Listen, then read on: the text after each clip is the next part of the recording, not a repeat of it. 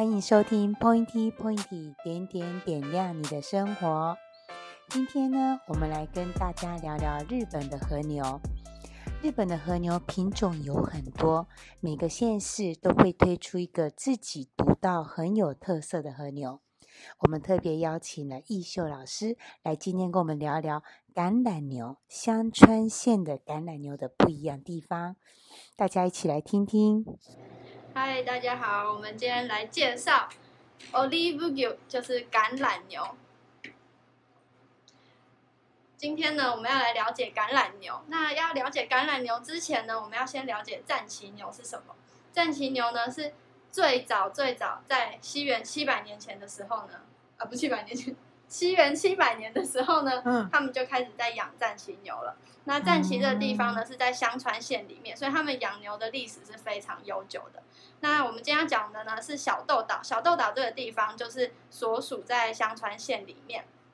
那这个地方呢，是全日本最早最早开始培育和牛的地方，所以呢，他们这个地方的牛呢，因为有悠久的历史，所以他们技术也累积了非常的久。那这个地方养出来的战旗牛，在全日本到后来到海外呢，都有很大很大的好评。老师，请问一下，你说这个地方是根据文献是日本最早开始培育和牛的地方，这真的吗？对，那他在那个日本那个地方最早培育和牛那个地方，他们还有一个神社。那那个神社呢，那边有一个木牌，记录着他们养牛的历史。那他们那边是非常尊敬牛，那他们也觉得吃牛才会平安，所以他们那个神社每年都会为了牛，然后去举办相关的祭典。哇，老师，这个是在小豆岛吗？这个神社？在小豆岛，还在香川里面？还是香川？就是在香川县，还是在战旗的那个地方？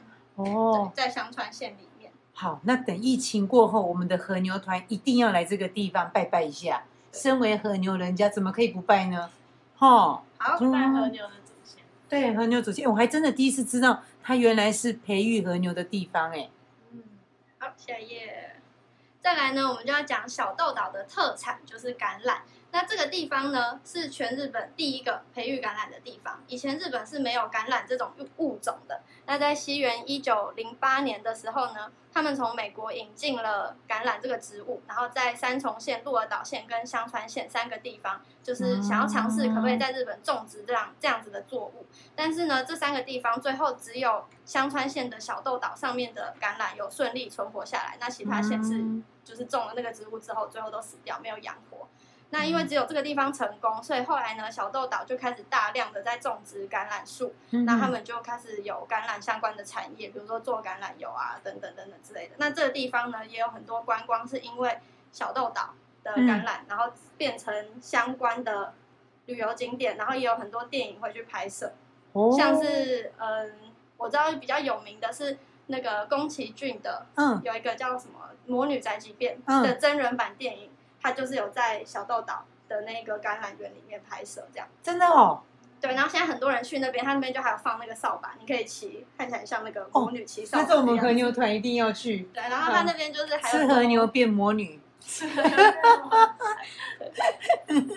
以这个地方的橄榄呢，培育的历史也很久，就是有一百多年这样子。而且这个地方的橄榄是几乎是全日本的人都知道，就是听说你去路上问人家说。哎，你知道日本的橄榄盛产的地方在哪里吗？真的是几乎所有人都会回答你说是小豆岛，就几乎这这件事情几乎是所有日本人都知道，他们都会说一讲到小豆岛，他们就会联想到橄榄。哦，なるほど。好，なるほど，原来如此。好，接下来讲小豆岛在哪里？因为大家可能没有听过这个地方，嗯，所以我们先放一个日本全国的地图。那有没有看到下面有一个很像金门县形状的？ 有金门县形状的那一块，那一块叫做四国地区。那四国地区里面呢，又有分呃五个县。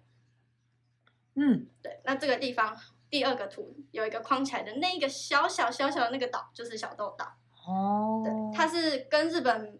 本岛跟四国岛没有连在一起，但是它是所属在香川县里面的。香川香川乌龙面很有名，就是战旗乌龙战旗乌龙面跟战旗牛是同一个地方。原来哦，那这个地方呢，其实不大，就大概台湾的金门县那么大而已。这个地方其实很小，哦、所以它一天的话是可以环完那个岛的。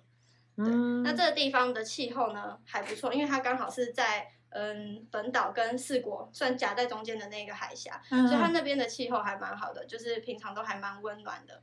嗯，有人说它很像地中海的气候，那它这个地方、哦、有可能，所以才种得出橄榄。对，因为是热带。热带。对对对。明明就那么冷，这边会偏偏出现一个热带，也蛮特别。对。好，这个是小豆岛的位置。小豆岛，小豆岛，小豆岛。很多人好像都会念什么“空妈没西嘛，空妈没西嘛？没有，他是念他是念小豆岛。